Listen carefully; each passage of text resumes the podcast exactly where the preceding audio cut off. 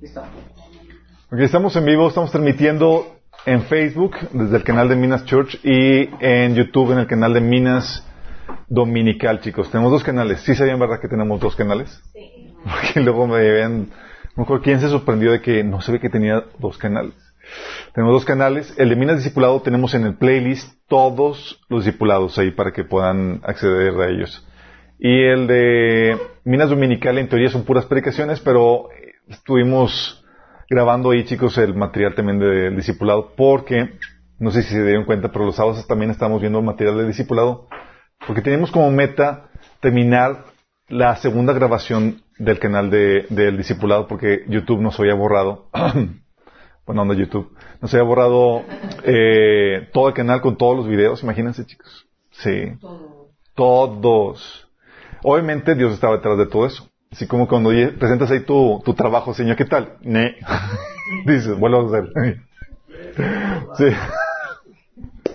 Y obviamente gracias a Dios lo pudimos mejorar. Sí. Eh, hoy vamos a ver la sesión 21, chicos, del taller de, eh, de finanzas. Les he dicho que este iba a ser el último, ¿verdad?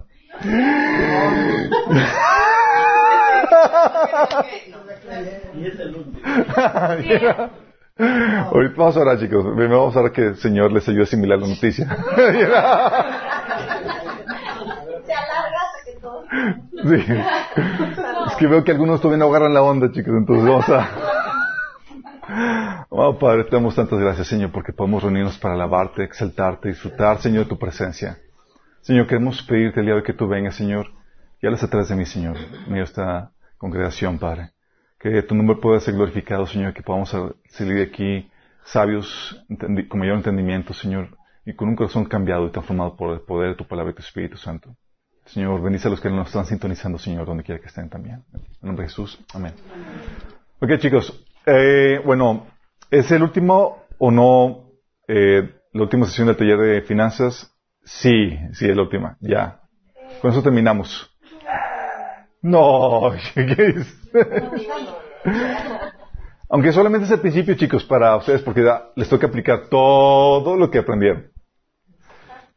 Y la idea de lo que vamos a ver el día de hoy era, básicamente es un resumen, una recapitulación de todo lo que vimos. Entonces va a ser, va a ser la sesión de dos, tres horas.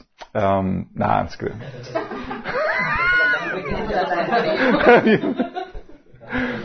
No, pero sí va a ser un, un pequeña, una pequeño compendio de todo. Y vamos a ver el, también lo que les mandé por WhatsApp. ¿Sí lo recibieron todos? Sí. ¿Sí? No, lo vieron. No. lo vieron por... Ah, chicos. No lo vieron, pero sí lo recibieron. Ok, vamos también a ver eso. Hace que cuatro o cinco sesiones habíamos estado, eh, había pedido ayuda para el diagrama de flujo, algunos me ayudaron y vamos a ver ese asunto. Um, pero sí, realmente es un compendio de todo esto, chicos, para aterrizar todo lo que hemos visto. Sí. Me interesa que, las cosas no se queden en las nubes o en el aire, sino que podamos aterrizarlo en nuestras vidas, eh, que nos quedemos con la idea eh, eh, clave de, todo este taller. Y ¿se acuerdan? Comenzamos y estuvimos platicando acerca de que la fe bíblica genera prosperidad material, ¿se acuerdan? Primera sesión hace, ¿cuántos meses? hace cinco meses. Habíamos platicado que la, la fe cristiana sí genera cambios en el, en el ser humano de tal manera que detonan riqueza, la generación de riqueza material. Habíamos platicado que, ¿por qué? Porque modifica los hábitos de una persona, chicos. Se supone que tú pasas de ser un vicioso, un bueno para nada, una persona útil para el Señor, listo para toda buena obra, con disciplina, con, auto, con dominio propio, con control, eh, y listo para hacer las buenas obras que Dios preparó mano para ti. ¿Sí? Dios te, te, va puliendo y entre más te va puliendo, en teoría, tú más útil y más productivo deberías de ser.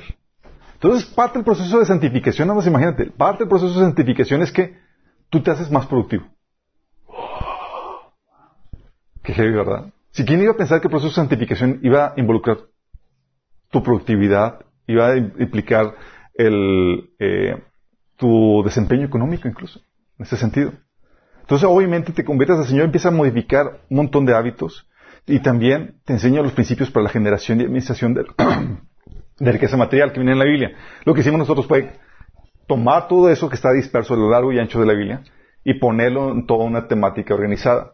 Pero tú va, al momento de leer la Biblia por ti mismo vas encontrando principios aquí y allá y que tú puedes ir aplicando y va generando esos cambios en tu en tus finanzas en cuanto a los principios que debes estar aplicando cómo debes administrar tus recursos, cómo debes de generar los recursos, qué hábitos de trabajo debes de generar y demás.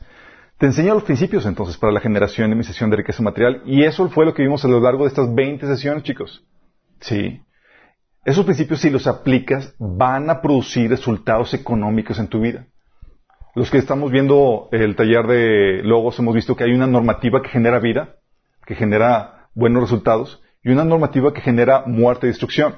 Bueno, la Biblia te enseña la normativa para que pueda haber vida, que, para que pueda haber salud en tus finanzas, si las aplicas. Entonces, cuando tú te entregas a Cristo, sí, va a haber, debe haber un efecto económico en tu vida. Sí. Sin embargo, sin embargo. Esa prosperidad habíamos platicado que no se debe de buscar. ¿Se acuerdan? Ah, pues entonces sí, ¿qué onda? Me enseña la Biblia los principios y ¿No los debo de buscar? ¿Alguien se acuerda por qué no? Ah, denle una galletita, por favor, a gustar. Así es. ¿Por qué? Porque la Biblia te enseña que la prosperidad nunca debe ser tu meta. Si se convierte en tu meta, en tu objetivo, se le llama idolatría avaricia, chicos. Efesios 5 habla que ningún avaro, que es un idólatra, heredará al reino de Dios. Imagínate. Entonces la Biblia te enseña los principios para ser productivo, para poder generar riqueza material, pero te dice, no, no, no, esa no es la meta. Haz su mecha. Y no solamente, no solamente no debes, no se te debe enseñar a, buscar eso, ese no debe ser la meta, sino porque si se te enseña a buscar eso, muchos ya hemos entendido y hemos comprendido que cuando te entregas a Cristo muchas veces viene acompañada la fe con tribulación económica. Si les ha pasado? Personas que se entregan a Cristo, he tocado episodios, y el Señor los permite pasar por una racha donde se entregan y los despiden del trabajo, eh, les hicieron, les robaron cosas, cosas que nunca les había sucedido, de repente empiezan a suceder después de que se entregan a Cristo. De hecho, el hermano Juan nos había platicado qué pasó cuando se, entregó a Cristo, ¿se acuerdan? ¿Qué pasó? Lo que pasa es que Dios empieza a poner a prueba si tu fe es genuina o no. Si estás en, la fe por causa de las riquezas que podrías obtener o por causa de Dios. Tú puedes llegar a estar en la fe, realmente por amor a las riquezas, sino por amor a Dios. Y eso es lo que Dios no quiere. ¿Te acuerdas que a iglesia le pasaba eso en la Biblia? La Odisea. La Odisea utilizaba la fe con el propósito de obtener riquezas y las cosas que el mundo te ofrece. Y es la Biblia, lo que la Biblia menciona que eh, estaban coqueteando entre el mundo y Dios, ¿se acuerdan? Y que dice que te voy a vomitar a la boca, de mi boca, porque eres tibio. ¿Sí? Es algo muy, muy delicado. Entonces la Biblia te dice que nos enseña que no debe, debe ser la prosperidad económica la meta, porque sería una idolatría. Y debemos estar conscientes de que muchas veces la fe conlleva persecución o tribulación económica por causa de la fe. En muchos lugares donde, donde los cristianos son perseguidos, hemos platicado, o sea, no, tú, no puedes, no les puedes llegar a predicar un evangelio de la prosperidad de que conviértate y, y, te va a ir súper bien y va todo a estar genial y tal cosa. Sí, pero yo vivo en China. No importa, declara que se va a derrumbar ese rey. O sea, no, no, no opera así. Sí. El autor de Hebreos menciona que, hablando de los cristianos perseguidos, que muchos de ellos habían sido despojados de sus recursos y aún así lo sufrían con alegría porque esperaban que algo mejor en la resurrección. Entonces, ¿cuál debe ser la meta? Habíamos platicado. Hacer la voluntad de Dios para tu vida. Esas obras que generan valor por amor a Dios y al prójimo. Cuando dice la Biblia, busca primero el reino de Dios, lo analizamos y lo desmenuzamos y entendimos, ok, ¿qué significa con buscar primero el reino de Dios? Buscar el reino de Dios significa el gobierno de Dios en tu vida, la voluntad de Dios en tu vida. ¿Cuál es la voluntad de Dios para tu vida? La voluntad de Dios para tu vida es que tú te conviertas en una persona que genera valor, que Empieza a trabajar y a realizar las obras que Dios preparó antemano para ti. Recuerda que Dios te salvó para buenas obras, las cuales Él preparado de antemano. Entonces hay buenas obras, hay, hay chamba que tienes que hacer. Entonces cuando te digas a Cristo es, ok, Señor, ¿qué chamba tengo que hacer? Esa es la, meta, es ver cuáles son las buenas obras que Dios preparó de antemano para mí, que tengo que realizar, y prepararme para llevarlas a cabo. ¿Sí? Dicha meta, eh, lo habían platicado que se puede expresar como el generar valor. Esas buenas obras lo que hacen es que añaden valor, que es riqueza material. ¿Y se acuerdan que era lo que habían platicado que era generar valor? Lo habíamos estado tocado, tocando a la par del tema de, logos del orden creacional y ha sido muy, eh, ha sido muy complementario. Pero generar valor habíamos platicado que es todo aquello que, que ayuda a la buena salud de cualquier sistema social, o organización, a su desarrollo y a su multiplicación, ¿sí? a su optimización de procesos. Entonces, ¿qué sucede? Oye, ayudas a la sociedad, ayudas a la empresa donde estás trabajando a que se desarrolle, a que se fortalezca, que se multiplique, ayudas en la iglesia. Ese se supone que debe ser, el, eso es lo que se supone que es generar valor. Y tú estás para eso, para generar valor, no para quitarlo. Sí. Y hemos platicado que eh, que esta meta de generar, de hacer las buenas obras que, hacer las buenas obras que Dios para tu mano, que era motivado por el amor a Dios y al prójimo. Y eso implicaba cierto, cierta transformación interna en tu, en, tu ser. ¿Te acuerdas qué, qué, implicaba? Oye, para poderme motivar por amor al prójimo, por amor a Dios, ¿qué debe haber dentro de ti? Los voy a reprobar a todos. Debes estar pleno en Dios. ¿Se acuerdan, chicos? Sanidad emocional. Si estás vacío, te vas a mover que egoístamente. Sí. Entonces, oye, quiero que, Señor quiere que te muevas motivado por amor, por tu llenura. Tienes que estar entonces pleno, satisfecho solamente en Dios. Si no, vas a moverte por egoísmo. Y Dios no quiere que te muevas eso. Sí, Dios quiere que te muevas de la llenura que recibes de tu Creador, de parte de Dios. Si va a requerir, entonces que aprendas a, estar pleno de Dios. Y eso implica para muchos de nosotros, chicos, para mucha gente, especialmente si llegas a Cristo, que te desteten. ¿Te acuerdas que habíamos platicado esa temática? ¿Por qué? Porque estás acostumbrado a obtener tu sentido de valoración, eh, de aceptación con la, con la opinión de la gente, con el dinero, con la posición que tienes en la empresa y demás. Y tú estás obteniendo eso emocionalmente, tú estás satisfaciendo emocionalmente todos esos aspectos. ¿Y qué hace Dios? Llega y te desteta. No sé si sepan cómo se pone un niño cuando lo acaban de destetar, chicos. Pues se pone histérico. Así está el proceso de, de cuando lo, cuando a una persona le quitan la droga, empieza la, la, la problemática, empieza la, la, ansiedad. la ansiedad y la, sí. Y es lo que Dios hace, te quita todo eso, chicos. Por amor a ti, porque si no, no aprendes a buscar realmente así te hacerte en la verdadera fuente que es en Dios. Sí. Entonces, generar valor es lo que el Señor quiere que tú hagas, que tú te conviertas en una persona que lleva a cabo esas buenas obras que Dios preparó en tu mano. Y hemos platicado que generar valor, sí, no es lo mismo que tener mucho dinero. ¿Se acuerdan? Tú puedes tener mucho dinero y ser un inútil. Y por contrario, puedes ser una persona pobre, como Pablo, y generar tremendo valor. ¿De qué depende una de, una de otras, chicos? De que uno sabe ser persona de valor, chicos. Tú puedes tener mucho dinero, lo heredaste, lo recibiste, te lo ganaste, X, oye. Pero tú no sabes entonces, pero si tú puedes tener dinero, el dinero no significa que seas realmente rico. Una persona rica, a los ojos de Dios, es una persona que sabe generar valor con lo que tiene, con los recursos que Dios les ha dado. Sabe cómo poner esos recursos para la bendición de otras personas. Y es lo que Dios quiere. Cuando dice, ¿cuál es la voluntad de Dios para mi vida? Que te conviertas en una persona de valor, que sabe cómo bendecir a otras personas con lo que Dios le ha dado. Entonces cuando dices, oye, busca primero el reino de Dios, ya sabes a lo que se refiere. Sí. Entonces te conviertes y te enfoques en buscar el reino de Dios, en, ser convertirte en esa persona de valor, y por consecuencia va a venir la añadidura. ¿Qué es la añadidura, chicos? La esposa. esposo, también. la provisión, toda la provisión. Se está tardando. Alíñense, chicos, alíñense. Sí, se acuerdan, habían platicado todas esas cuestiones y es porque muchas veces entendemos o, super espiritualizamos el, buscar el reino de Dios y no sabemos exactamente a qué se refiere. Y tiene una connotación sumamente económica. Es, oye, buscar el reino de Dios es la voluntad, de Dios para mi vida. Hacer esas buenas obras que Dios preparó mano. O sea, hay mucho trabajo, chicos. Y la razón y el propósito por el cual están los líderes, estamos los líderes en la iglesia, es prepararte para entretenerte. ¿Para qué, chicos? Para trabajar para el Señor. ¿Y qué está pasando? Amén. Muchos aún no han agarrado la onda, chicos, pero esperamos, estamos hablando por ustedes. Sí. Y luego dijimos, ok, ¿y ese qué dónde llega mi carga, chicos?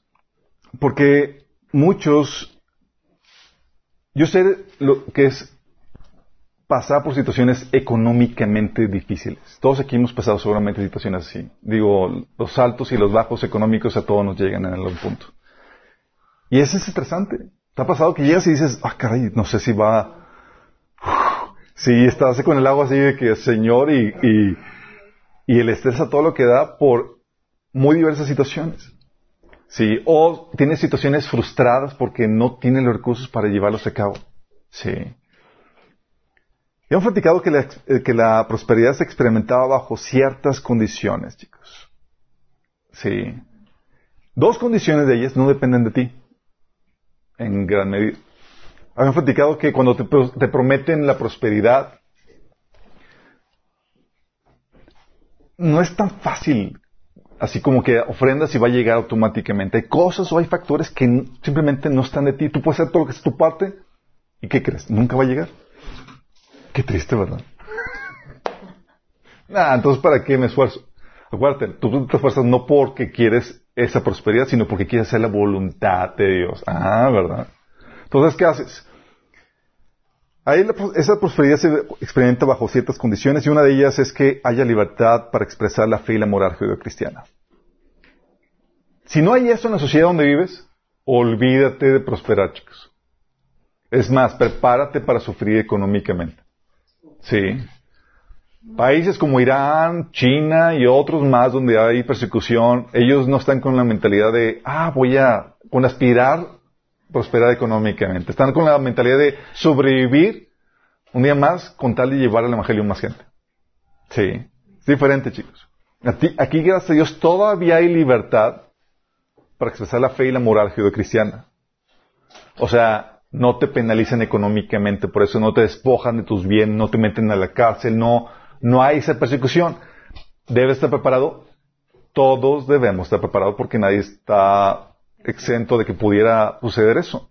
¿Sí? Cuando llegas a Cristo, de hecho, tú firmas ahí la, en la, hoja de entrega donde te entregas a Cristo la disposición a padecer cualquier cosa por causa de tu Señor. La Biblia dice que a nosotros no solamente se nos ha dado el privilegio de, de creer en Él, sino el privilegio de sufrir por Él. ¿Qué otros? ¿Privilegio? ¿Cuál privilegio? claro, es un privilegio, chicos. ¿Por qué es un privilegio? Estamos pasando por lo mismo que él pasó aquí en la tierra. Porque es la última oportunidad que tenemos. Como devolverle un poco de lo que le hizo.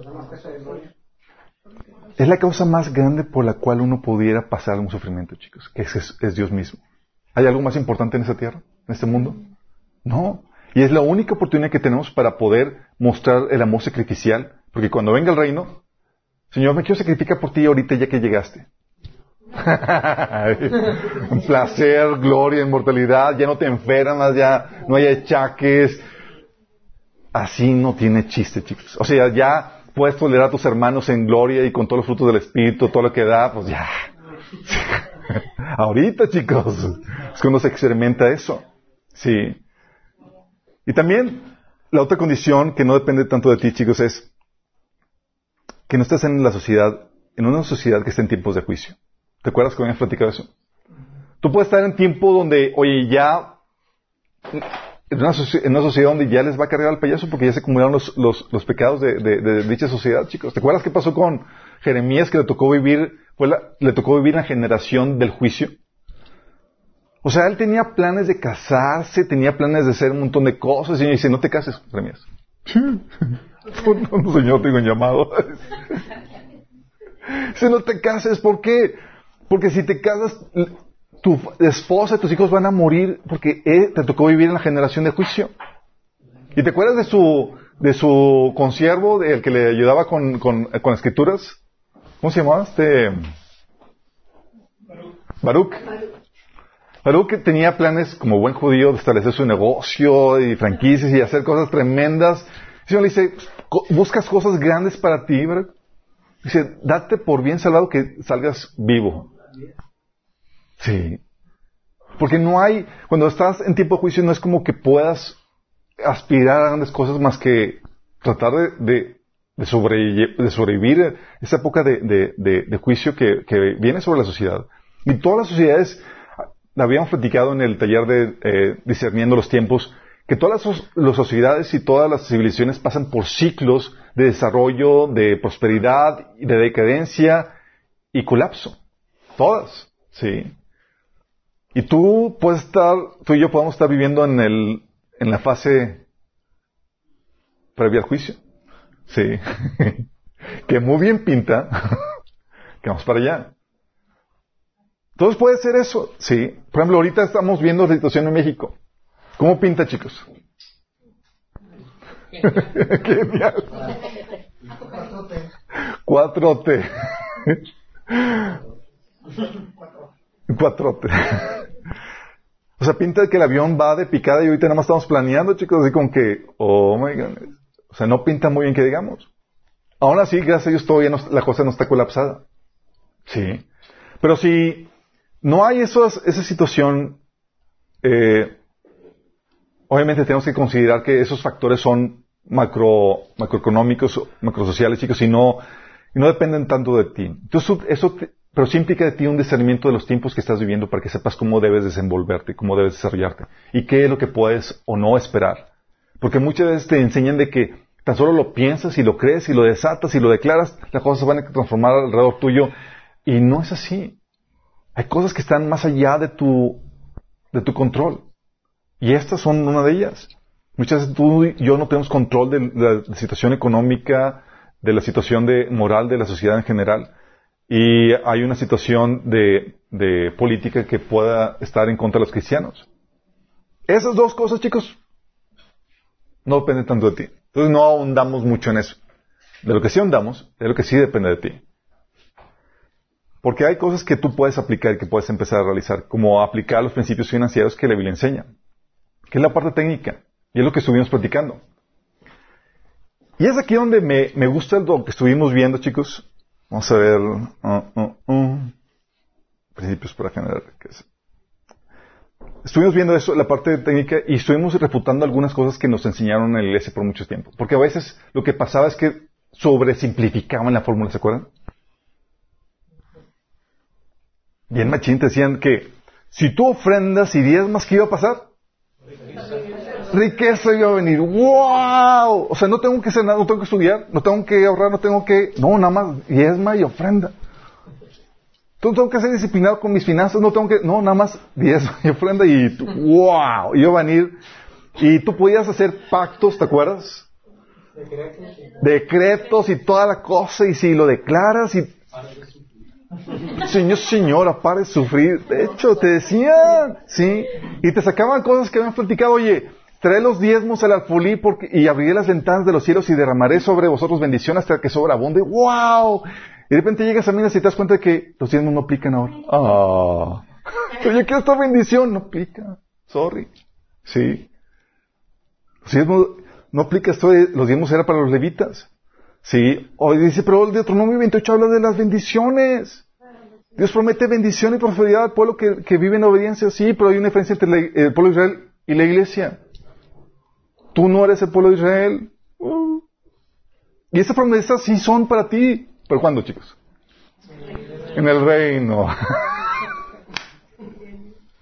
Pero en el Inter dice que si quieres vivir piadosamente en Cristo, si quieres vivir obedeciendo al Señor, mientras que los israelitas se les prometía prosperidad, victoria sobre, los enemigos, eh, eh, que iban a extender sus fronteras y demás. ¿A nosotros qué se nos promete si queremos vivir piadosamente en Cristo? Sufrimiento, persecución, dices.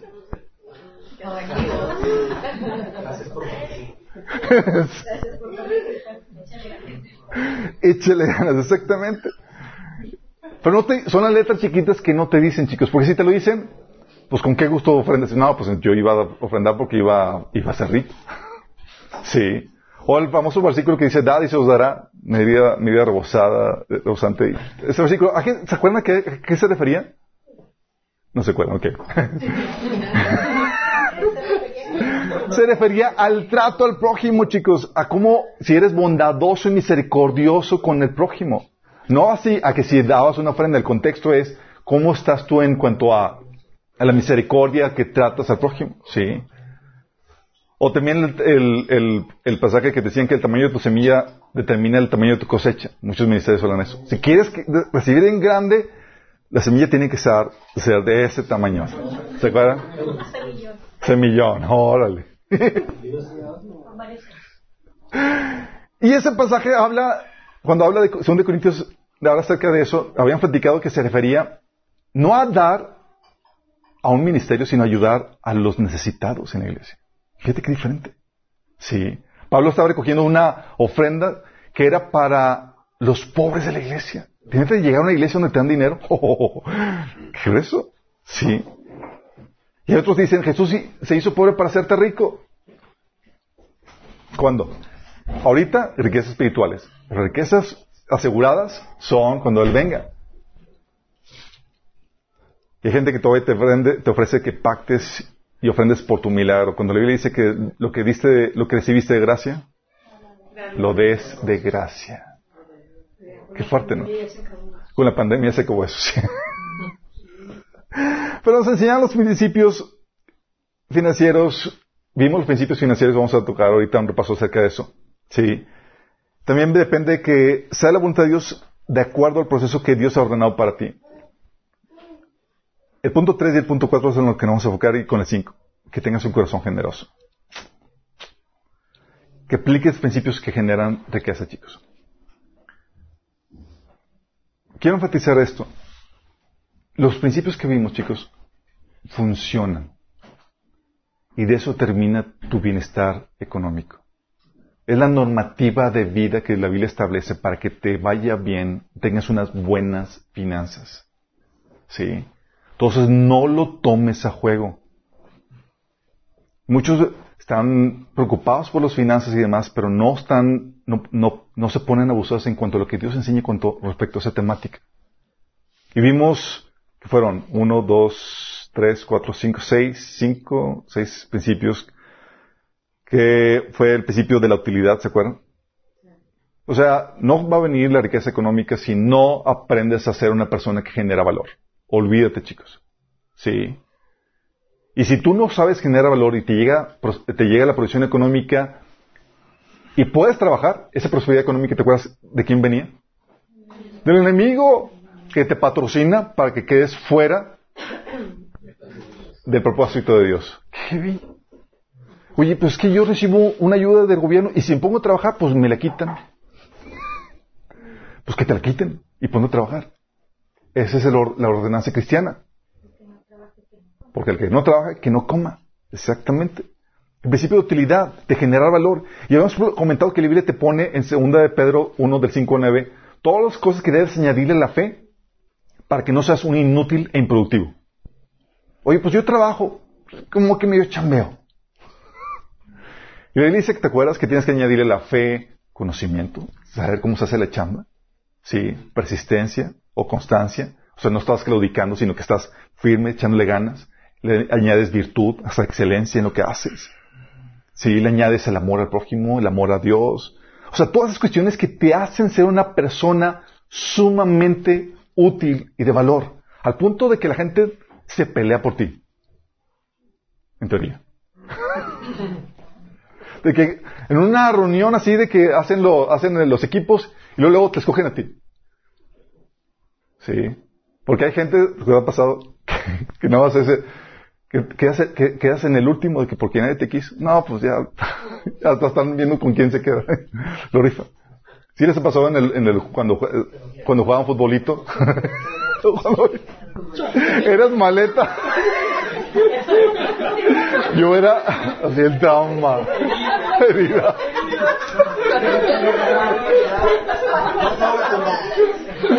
Ok, tengo que notar ahí unas cuantas heridas. A mí me escogían hasta el último, chicos. Oigan, pero yo sé que no era mi área de talento, chicos. En otras, en otras yo era el primero, chicos. En otras yo escogía. Ah. Pero sí, ¿por qué? Porque así es como opera esto, chicos. La añades, te vuelves una persona de valor y donde quiera te andan buscando. Sí. También vimos el principio del ahorro, ¿se acuerdan? El principio de la acumulación de valor para poder generar riqueza.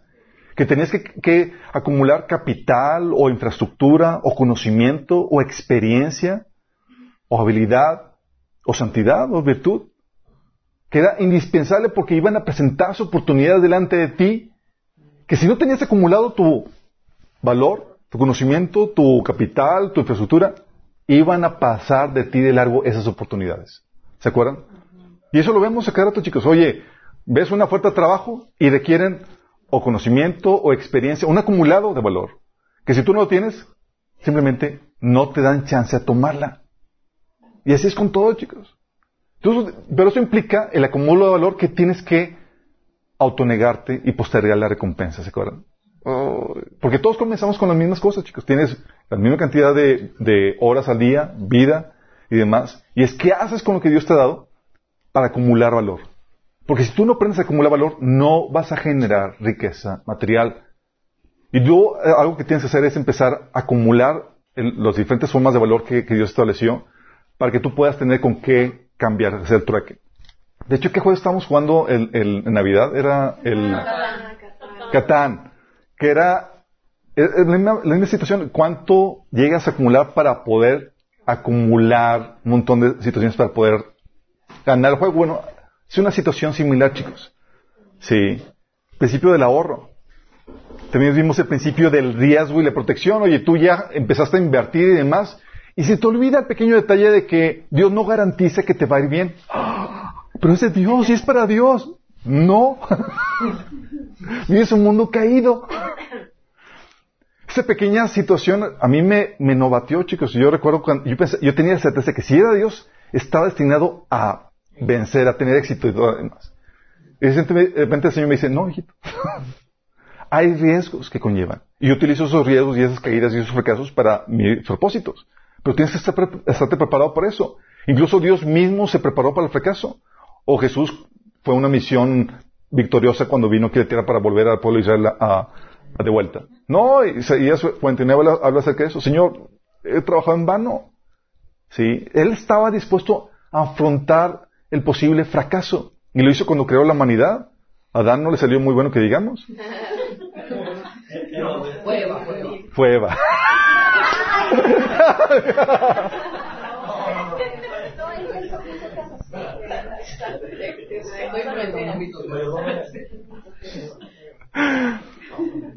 Y ese principio del riesgo, el Señor nos enseña a cómo lidiar con eso, porque tú puedes, oye, ya acumulaste años de acumular valor y demás, y lo invertiste y no pusiste atención en este, en este, en este punto. Y se te pierde. Y años de valor acumulado tirados a la basura. Y te acuerdas que habíamos platicado acerca de la, de cómo disminuir el riesgo, como con una buena planeación. ¿Te acuerdas que la Biblia enseñaba eso? Diversificando el riesgo. Sí, hay, ataco diferentes frentes para poder diversificar el riesgo. El uso de contratos. El uso de los seguros y los fianzas. ¿Habíamos platicado eso? Sí. Habíamos platicado eso. Oye, ¿por qué protege tus recursos? Hay muchos, hay mucho capital y mucha infraestructura que se, te, tuvo que vender porque no tenían su eh, protección eh, de gastos médicos o de vida, lo que tú quieras, y ¡pay! Y Dios le, le puedes echar la culpa a Dios, Señor, porque Señor, pues, estaba en, en, la Biblia, tenías que estar prevenido acerca de todo eso. Es un punto súper importante. Vimos el principio de la asociación. Ay. Me lo saté. Ok.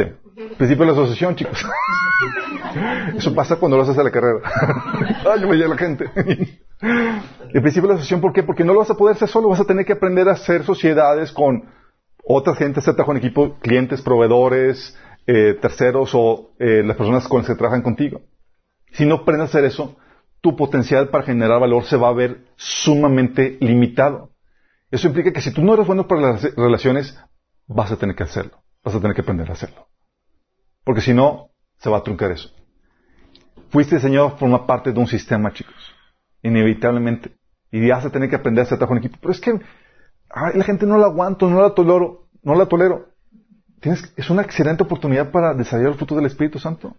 Hay gente que me ha votado cosas porque no tolera personas. Sí, no es que ya no aguanto esto. Y, chavo, Dios quiere trabajar contigo para poder, para que puedas encajar en un equipo y así puedas generar valor. Solo no. Y lo peor de todo, chicos, es que cuando si tú no encajas, tú crees que, ah, pues bueno, ya no, que no me incluyen. ¿Se acuerdan lo que hemos visto en Lobos? Como quieres pedir cuentas por ello. Sí. Hagas o dejes de hacer, eres responsable. También vimos el principio de justicia. Donde tienes que aprender a cobrar y a pagar por el beneficio otorgado. Fue un amigo que quería, bien bonachón este chavo, quería empezar a trabajar y generar, eh, a ofrecer un servicio, entonces él se metió cuando estaba de moda, cuando empezaban apenas los, los ecotaxis, ¿se acuerdan? Ahorita ya puro Uber. en ese entonces estaba empezando a generar eso. Dice, oye, pues vamos a meternos ecotaxis porque tenemos tiempo libre y más, rentas un taxi y lo hacemos. Oye, pues él se metía. Y, y él se metió primero, las primeras dos semanas, y le digo, oye, ¿cuánto, ¿cómo te fue? No, o sea, es que no me, no me funciona el negocio. Y yo, ¿por qué? Porque es que se sube gente y me da compasión y no les cobro.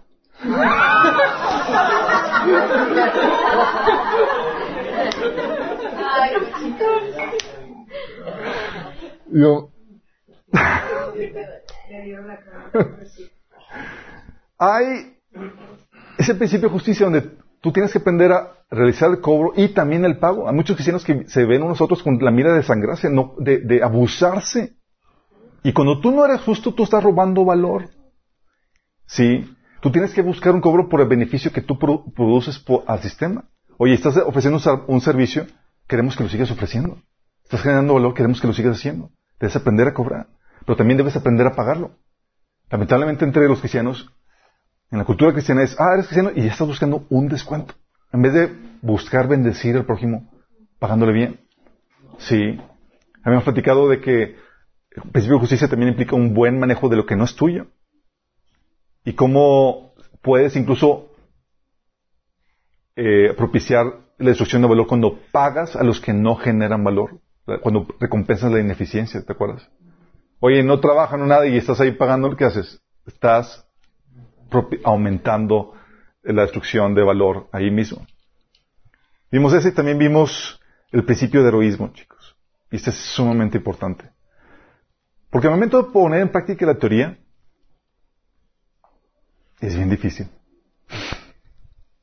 Al momento de poner en práctica tu proyecto, tu trabajo y demás, te vas a topar con un montón de problemáticas.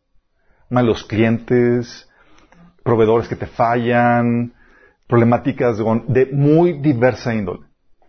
Sí. Y aquí es donde tienes que aprender a pagar el precio.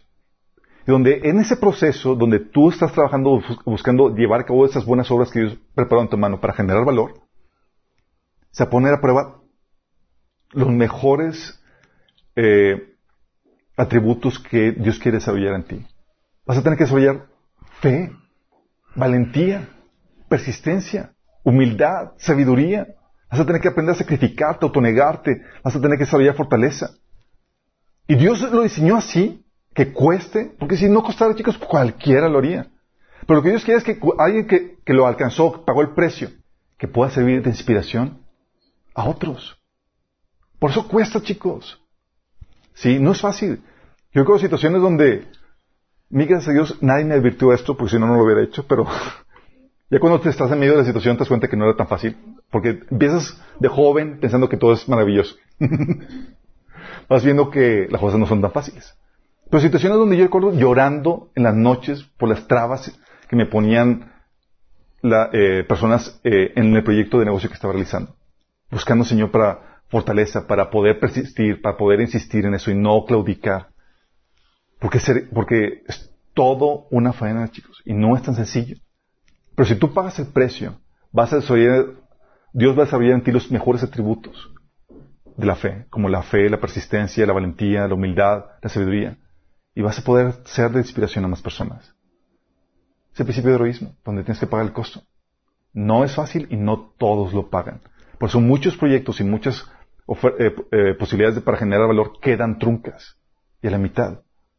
Porque no simplemente no pagan el precio. Y se van por lo más sencillo. Son los principios para generar riqueza. Y también vimos los principios para administrar riqueza. Sin estos principios para la generación de riqueza, chicos, se va a ver truncado el potencial que Dios puso en ti para poder generar esas buenas obras que Dios preparó en tu mano. Acuérdate cuál es el enfoque, hacer esas buenas obras. Si esas buenas obras vas a generar riqueza material. Vimos también los principios para la administración de riqueza. ¿Se acuerdan? Vimos el principio de los recursos limitados. ¿Quién tiene todos los recursos? Dios. Ah, tengo papá rico. No, Dios te da todo. Sí, hay, y hay iglesias donde te enseñan que tienes papá rico y, y puedes tener lo que tú quieras. No, al ser humano se le dan recursos limitados, autoridad limitada, tiempo limitado, recursos financieros limitados. Lo que va a implicar sabiduría para saber cómo gestionarlos.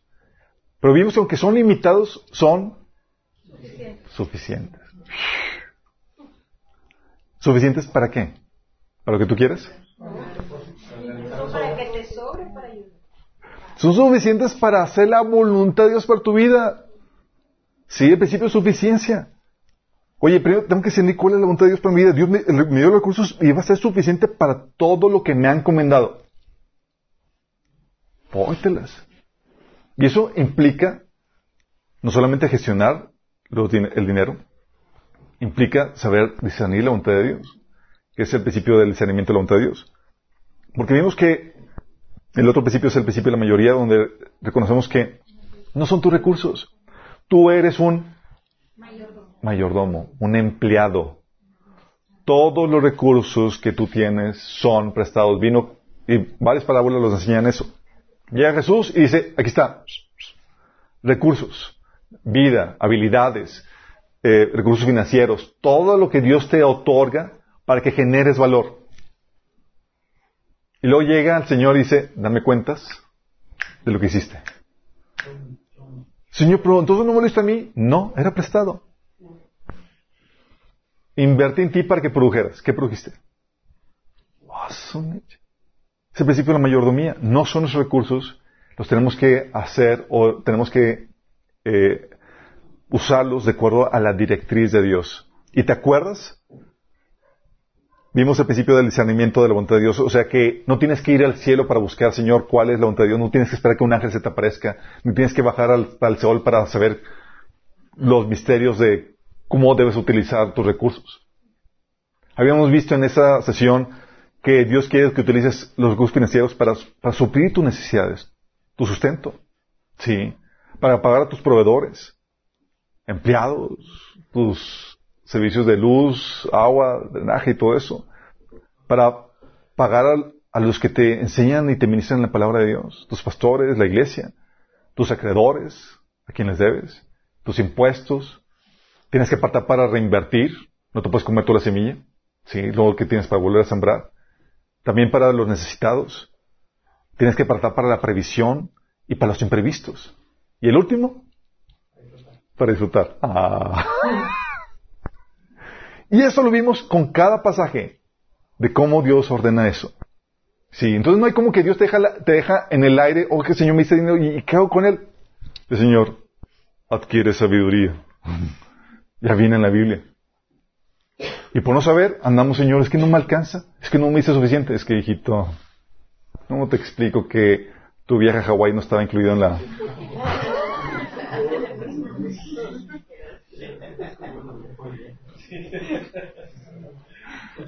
Eso nos lleva al principio de optimización de recursos, ¿se acuerdan? La actitud del Señor de que Él no quiere que nada se desperdicie.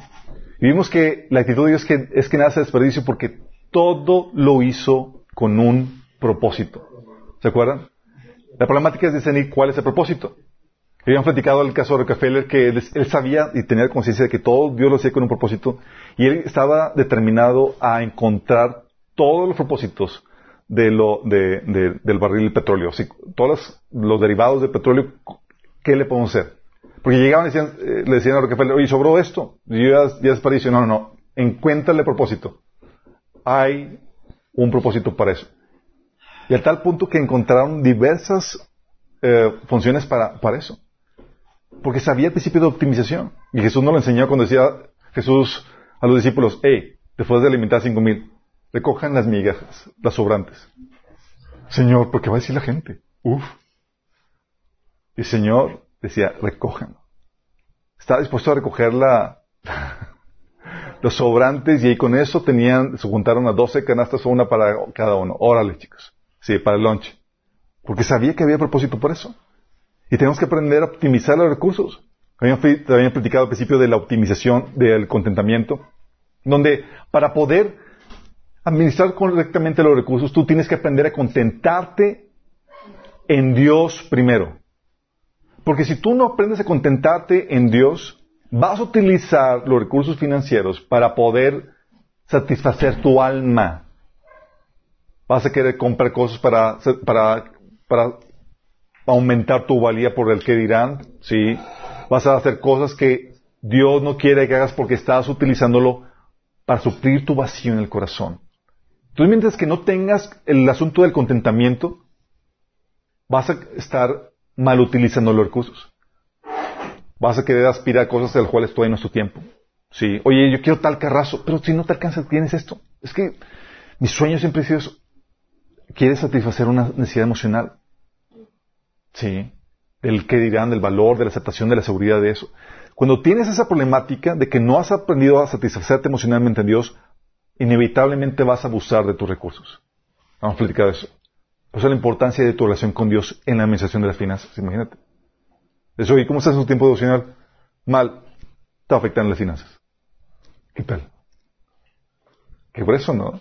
¿Cómo tu tiempo devocional te ayuda a tener esa buena gestión de las finanzas? Vimos también el principio de la, de la planeación y previsión, de cómo hay muchas cosas que,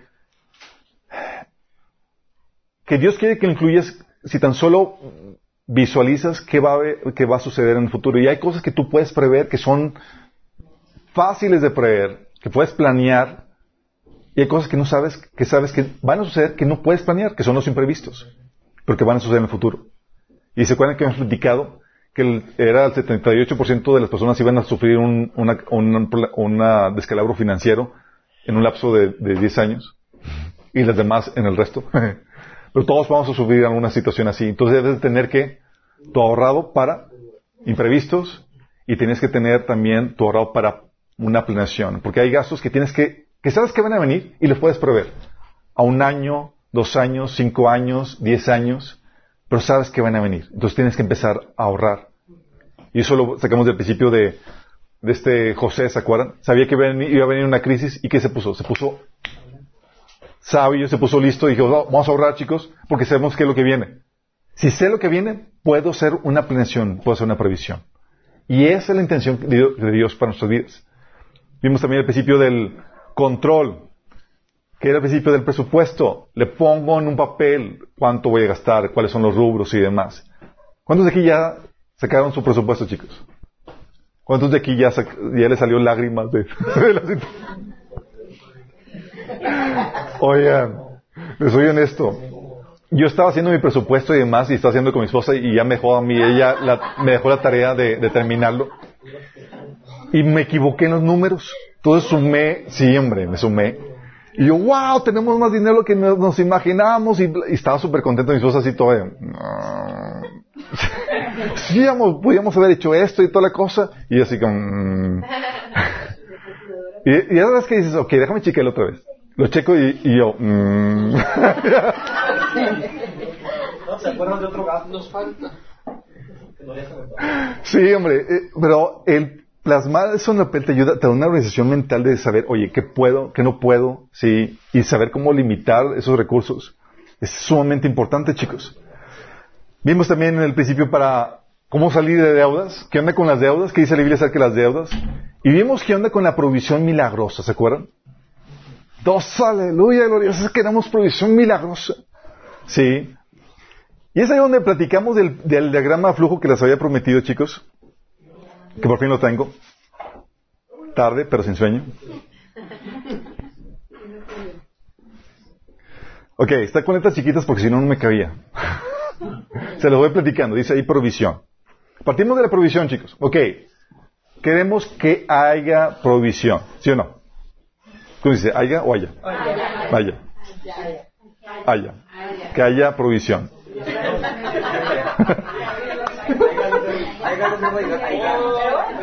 ¡Corte! Me va a editar. Para ver si están poniendo atención, chicos. Queremos que haya provisión. Ok. ¿Cuál es el asunto clave para que haya provisión? ¿Qué es el asunto, el asunto que tienes que preguntarte? Tu relación con Dios. ¿Eres cristiano o no? Tienes que preguntarte, ¿estás en la voluntad de Dios, sí o no?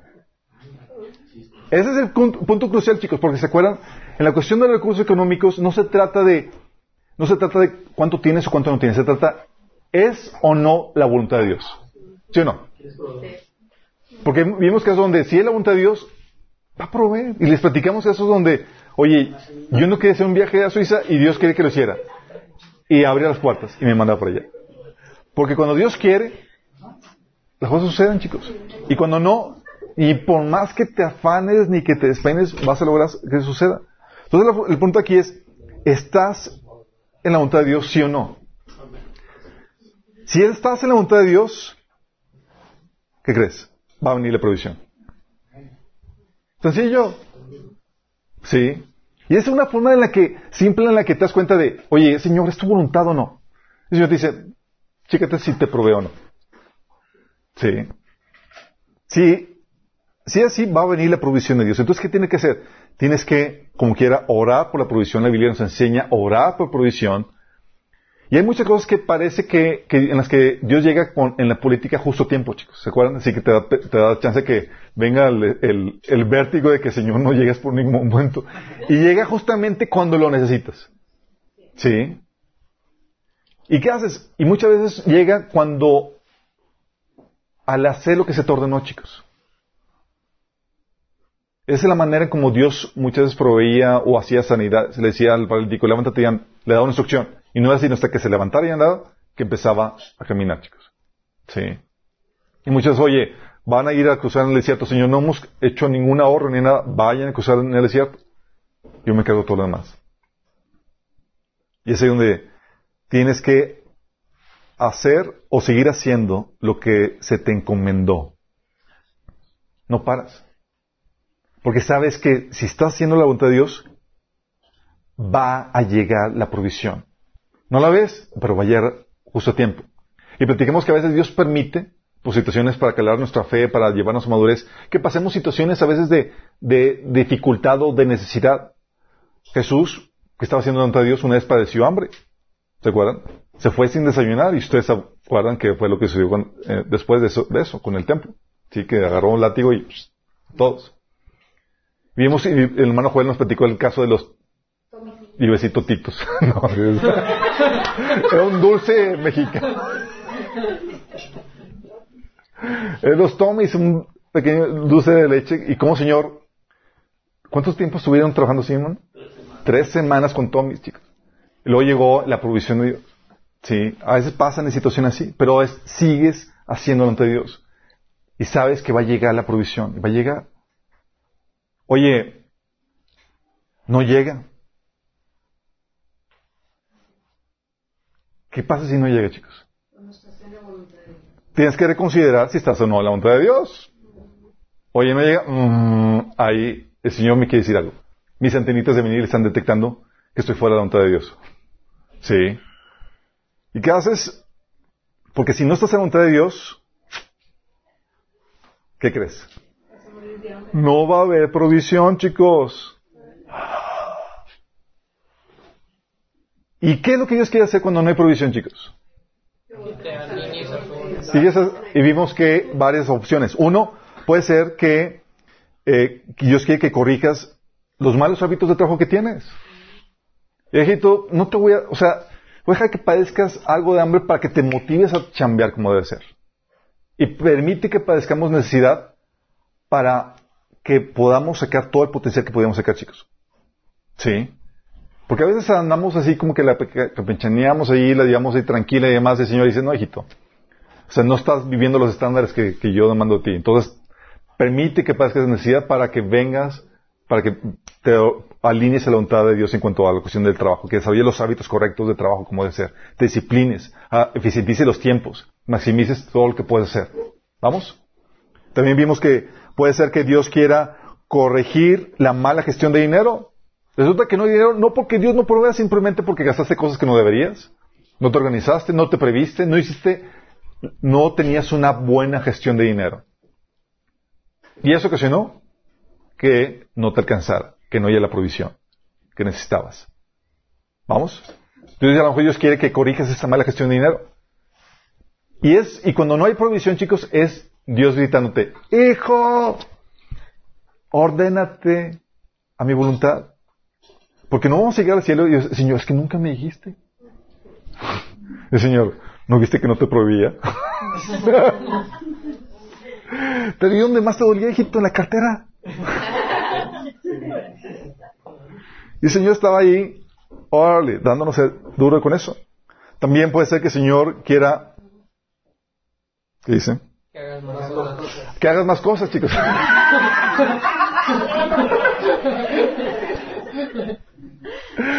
Oye, resulta que sí quieres que haga eso, pero resulta que hay más cosas que ellos quieren que hagas. O dices, hijito, te puse demasiado potencial.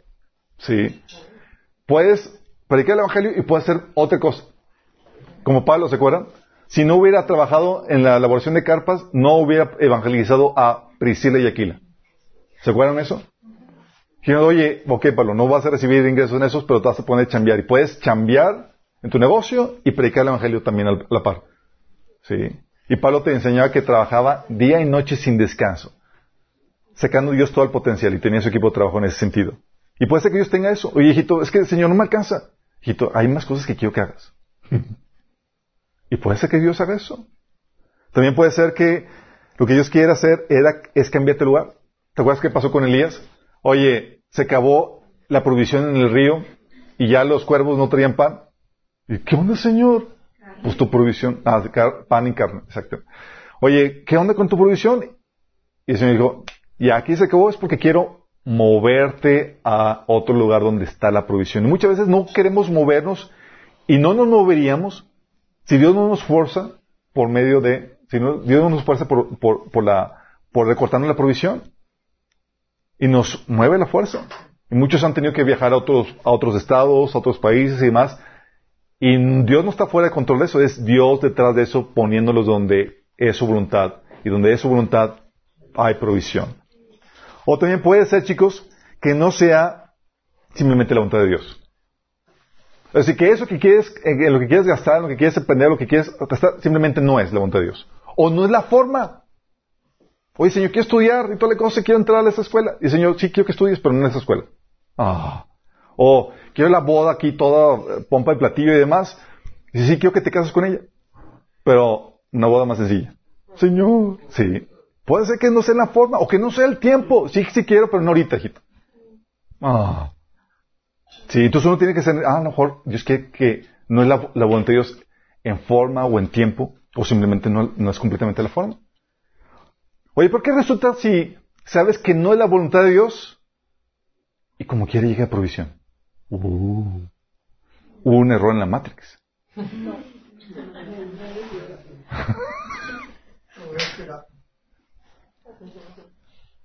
Muy seguramente es del enemigo que está patrocinándote para que estés fuera de la voluntad de Dios.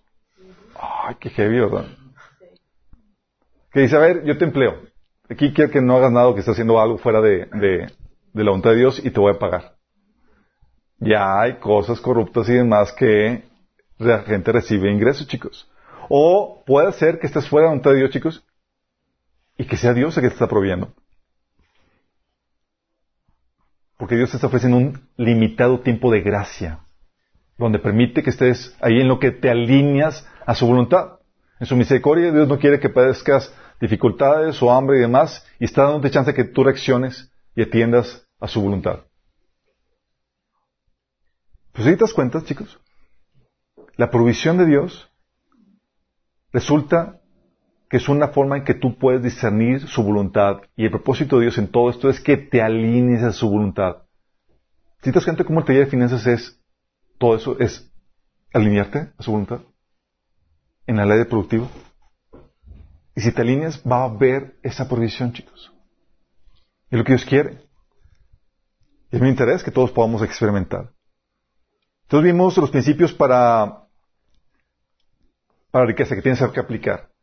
Pero también vimos que para que pueda generar o llegar a esa riqueza, Dios es necesario que sea la voluntad de Dios, chicos. Que sea la voluntad de Dios de acuerdo a los procesos que Él ha ordenado para tu vida.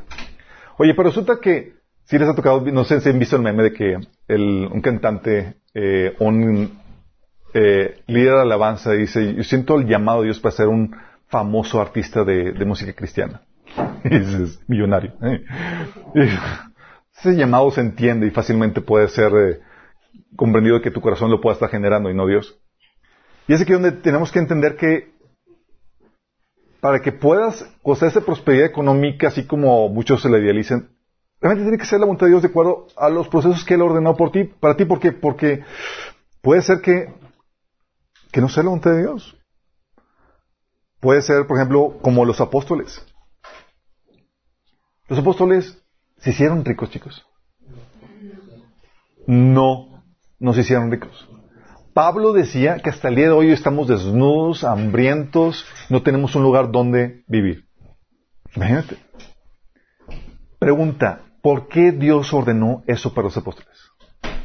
Para que tenga validez todo lo que hicieron. Para que el Evangelio fuera validado, chicos. Porque si ellos hubieran, se hubieran enriquecido, que Dios no tiene problema con las riquezas, si ellos se hubieran enriquecido, se hubieran malinterpretado la, el propósito o la intención del Evangelio, chicos. ah, pues sí, ellos crearon una, religión y se hicieron ricos. Pues esa fue la motivación de eso y fue una mentira para poder engañar a un montón de gentes. Pero cuando no se hicieron ricos y al contrario padecían persecución y murieron muertes cuentas, dices, ¿qué los motivó? Lo que hizo ser fue validar la veracidad del Evangelio. Y fue crucial de Dios. Y Dios está permitiendo eso con un propósito, para beneficio tuyo y mío. ¿Sí? Y no solamente eso, la Biblia menciona también Pablo de que, que la forma en que él estaba operando, de que él estaba, de que él invertía recursos en la iglesia y que no, no, no abusaba económicamente de la iglesia, era para validar a los verdaderos siervos. Porque hay mucha gente que no sirve a Dios, sino que sirven al dinero. Y que se consideran siervos de Dios. Y dice Pablo, ¿cómo lo distingues? Ah, chécate en cómo se manejan con el dinero. Qué fuerte. Entonces Dios permite que dices que, hijo, voy a permitir que pases dificultades o algo de, dificultad económica, voy a estar ahí proveyendo de más, pero por los propósitos que tengo preparado para ti, por el propósito que, voy a hacer a tu alrededor, es necesario que padezcas algo económicamente para que pueda validarse tu sello de siervo y el evangelio que estás predicando. No siempre opera así, chicos, pero eso puede ser una situación. Puede simplemente ser una situación para aumentar tu gloria eterna. ¿Te acuerdas cuando Dios llamó a Pablo y dijo, le voy a enseñar cuánto es necesario que sufra por mí? Porque todo sufrimiento en Cristo va a tener su debida recompensa, chicos. Toda situación difícil que pasemos aquí es para añadirnos un peso de gloria. También Dios puede estar utilizando esa situación de dificultad económica para, para que conozca su gloria. ¿Cómo verías el milagro de Dios si no estuvieras en una situación difícil económicamente? Y muchos aquí lo hemos visto. De repente llega la provisión y ¡wow! Sí.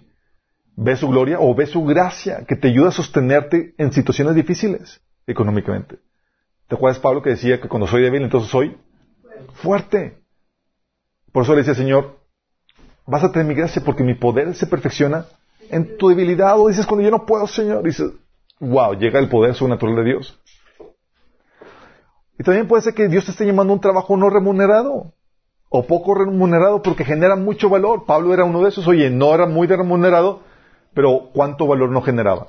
Así hay personas que son llamados a trabajos que no son grandemente remunerados, personas que son llamadas a hacer madres, esposas, estar administrando casa y todos saben que cuánta trabajo, cuánta chamba implica el trabajo de mamá, pero cuánto valor genera, chicos. Sí. Médicos, paramédicos y demás, o sea, no soñamos de que sean grandes personas con grandes recursos financieros, pero son vitales los trabajos que realizan. Entonces puede ser que no sea el propósito de Dios para tu vida eso, pero lo que tú estabas y lo que nos enfocamos en el taller es, pero a donde quiera que seas, que tengas muchos recursos financieros o no, tú ya sabes ser esa persona de valor que tienes que ser. Y puede ser, chicos, que también Dios esté postergando la provisión económica, no porque sea tu llamado padecer esa situación de, dificultad económica o porque sea una cuestión de tu llamado. Muchas veces es simplemente porque quiere tratar con tu corazón. Y es aquí donde quiero recordarles a estos chicos, porque Dios está más interesado en tu corazón, en tu carácter, que en tu comodidad y en tu prosperidad financiera. Y Dios no te va a dar algo para el cual todavía no estás listo o te va a cocinar, más daño. Es la misma lógica, chicos, por la cual tú no le das a tu hijo 10 mil pesos cuando tiene 7, 8 o 9 años. Hay gente que lo hace. ¿Y qué pasa? Ya nos hemos platicado casos que se, que se pierden. Pero tú y yo, de forma normal, no lo hacemos. Si no damos dinero, ¿por qué, por, qué, ¿por qué no lo hacemos? No tiene la madurez para lidiar con eso, con el dinero. No sabe qué hacer con eso. Sí. Mi hija también eh, estaban platicando de, no sé por qué estaban platicando de dinero durante la comida. Y me dice, oye, ¿y cuándo, a qué edad puedo trabajar para ganar dinero yo? O desde qué edad un niño puede trabajar para ganar dinero. Y sabía que ella tenía dinero y yo le, contesté, le dije, ¿y tú cómo, y tú tenías dinero, cómo, cómo lo ganaste? Ah, pues me lo regalaban. Sí. Y sabes, como no sabía cómo gestionar el dinero, cada vez que había, había una situación de necesidad económica o de, oye, vamos a, comer o algo, y ella, yo pago, yo pago. Le prestó a mi mamá 100 pesos, no se los ha devuelto todavía. ¿Ya te dijo cuántos intereses Sí. Oye, pero ¿qué pasa? Dios trata con la situación financiera, chicos, en nuestra vida para sacar o purgar ciertas cosas que están en su corazón mal, como prioridades equivocadas. Oye, hay gente que está enfocada a la riqueza y descuida su relación con Dios, o su familia, o sus relaciones, o su llamado, o las glorias eternas. ¿Y qué hace Dios? Dice, ah, hijito, vamos a retarte las tuercas aquí y empieza los, los económicos por tener malas prioridades. A veces lo que quiere el Señor te cae es la avaricia, la idolatría, donde buscas llenarte con las cosas de este mundo. Placeres, comodidades, cosas, casas y demás. Y se dice, hijito, por tu bien, aquí te va. Pao, pao celestial. La Biblia dice en Hebreos 12, 12 del 4 al 11 que el Padre al que ama lo azota, lo disciplina, chicos. Sí. Y lo grueso del asunto, chicos, es que la mayoría de nosotros no estamos conscientes de esas cosas que están mal en nuestro, corazón. Pero Dios sí lo ve. Sí. Puede ser, que el Señor esté tratando con nuestro orgullo o vanagloria, donde estás buscando tu, eh, la riqueza sí, y, todo eso para, para obtener tu valía, tu sentido de seguridad y más por la opinión o la alabanza de la gente. Ah, van a decir que ya tengo mi nuevo carrazo y quieres presumir y ser ostentoso en todo eso por, porque quieres buscar la admiración de la gente. Y se dice, ah, hijito, mala, mala motivación. Y es algo que les he compartido. Una vez estábamos en, el, negocio de seguro y tenía yo mi planeación así fabulosa, chicos. Aquí, lista, íbamos a comenzar el año con cosas tremendas.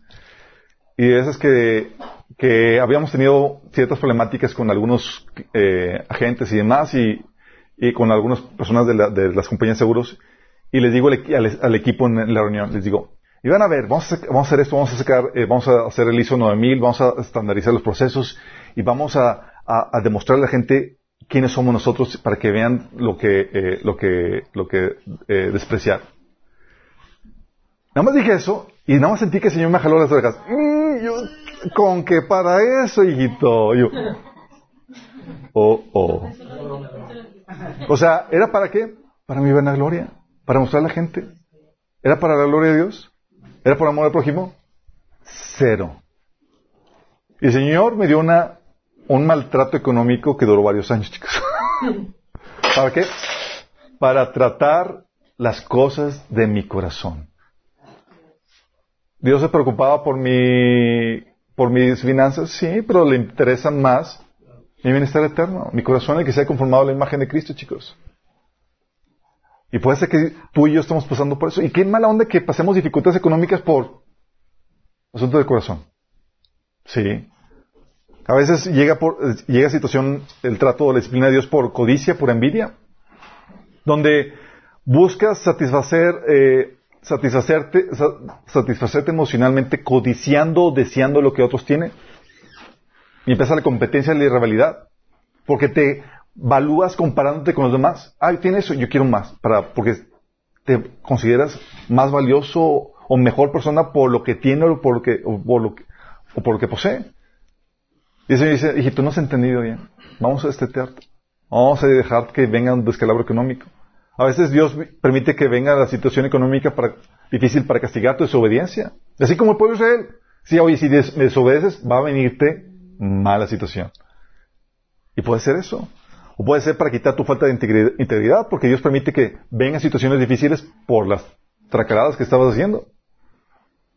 O que venga la situación para que Dios te está permitiendo la situación difícil para quitarte la flojera, o para generar a ti el dominio propio que requieres para trabajar como debe ser, o para cambiar tu enfoque de este mundo y lo ponga y para que puedas poner tu enfoque en las cosas que vienen, o para que valores las bendiciones otorgadas y seas agradecido. Si te ha tocado situaciones donde Dios quita situaciones que tenías y hasta que las quitas dices, ay Señor, nunca te di gracias por eso. O, te quejabas continuamente de ciertas cosas. Y Señor, a veces las quitas por quejoso, por no agradecido, para que valores. O simplemente lo hace para obligarte a que adquieras sabiduría.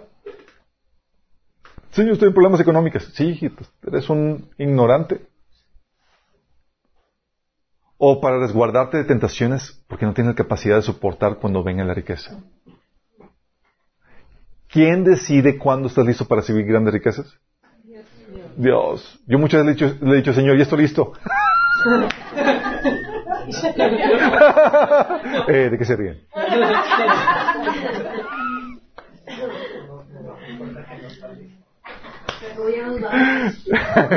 Como que ya nos vamos.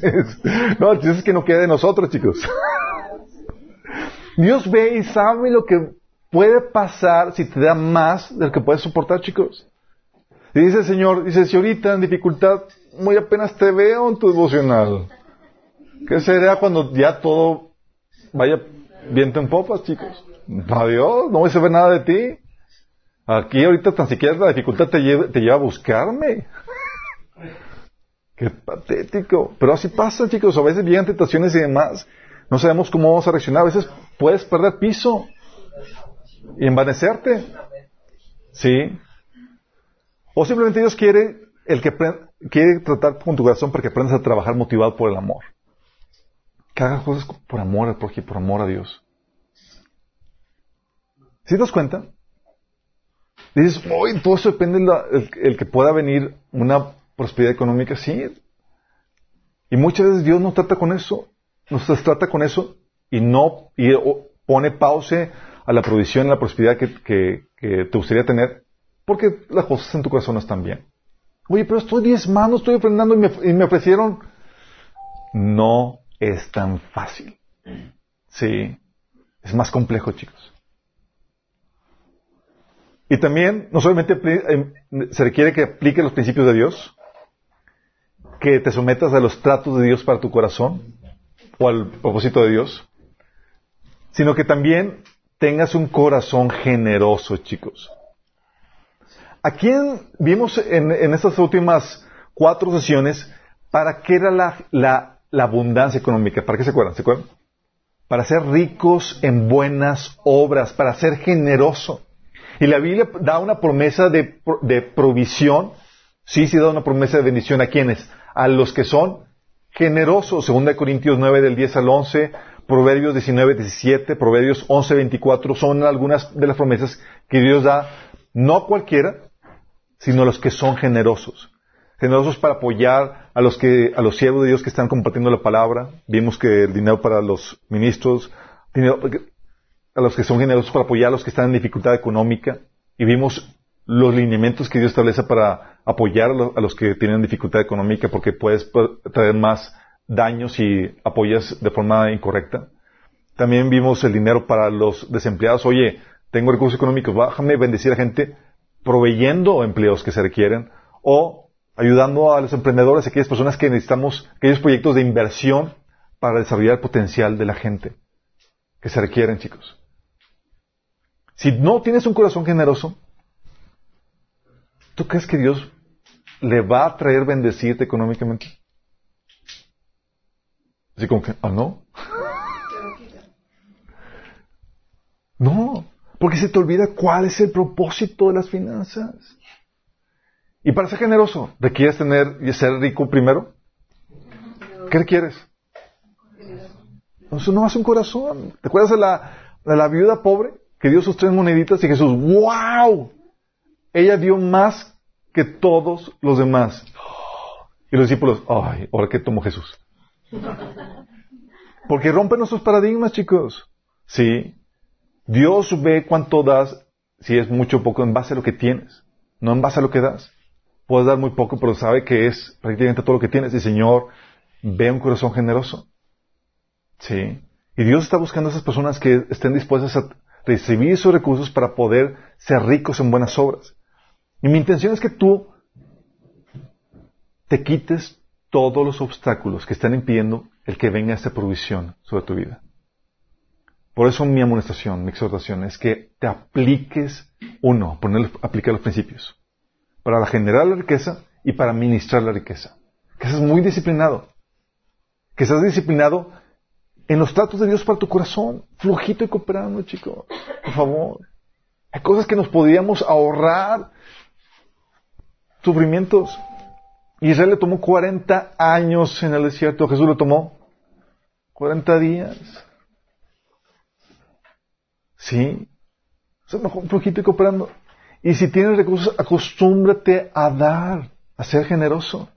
Dios ve viendo eso, va, viendo cada, cómo te manejas con tus recursos y te va dando más para que puedas seguir siendo generoso. Porque es la meta, chicos.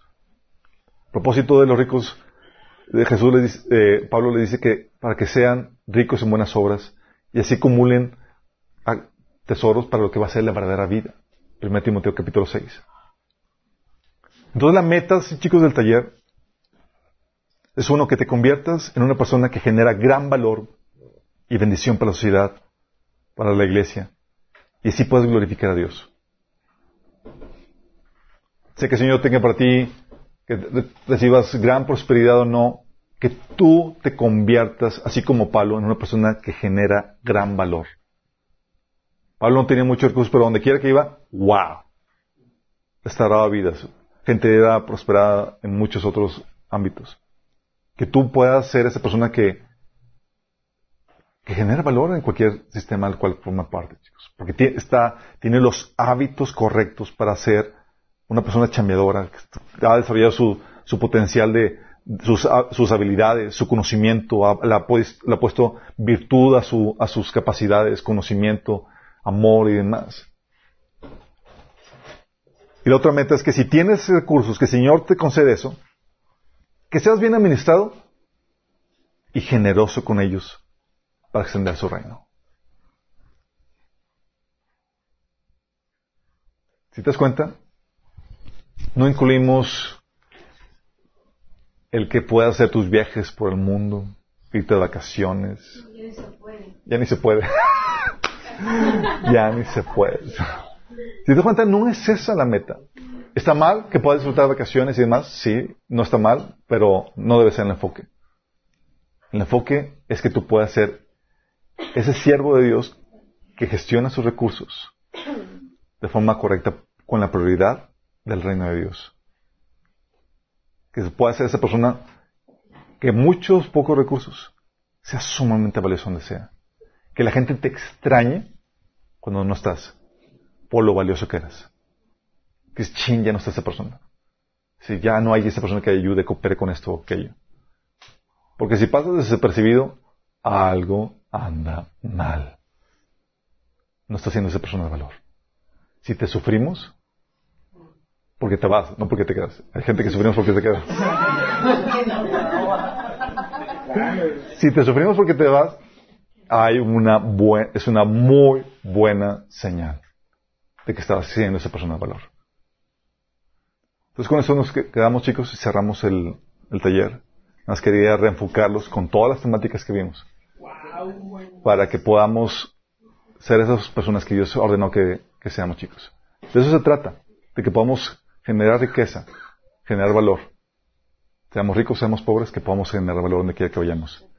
Y que si Dios nos concede riquezas, que podamos ser bien administrados y generosos para bendecir a muchas personas.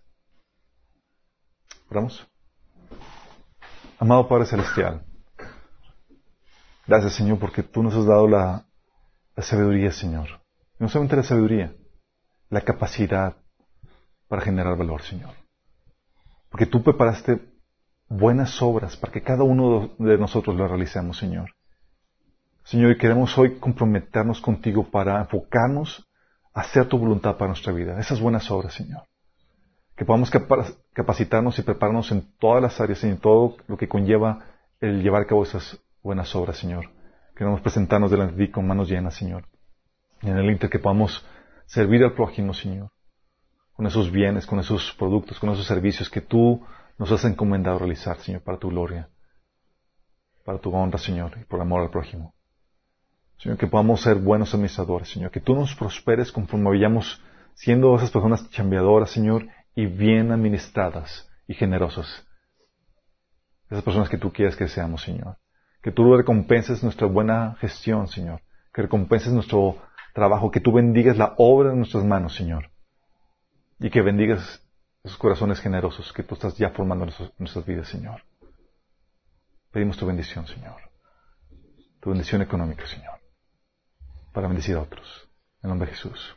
Amén.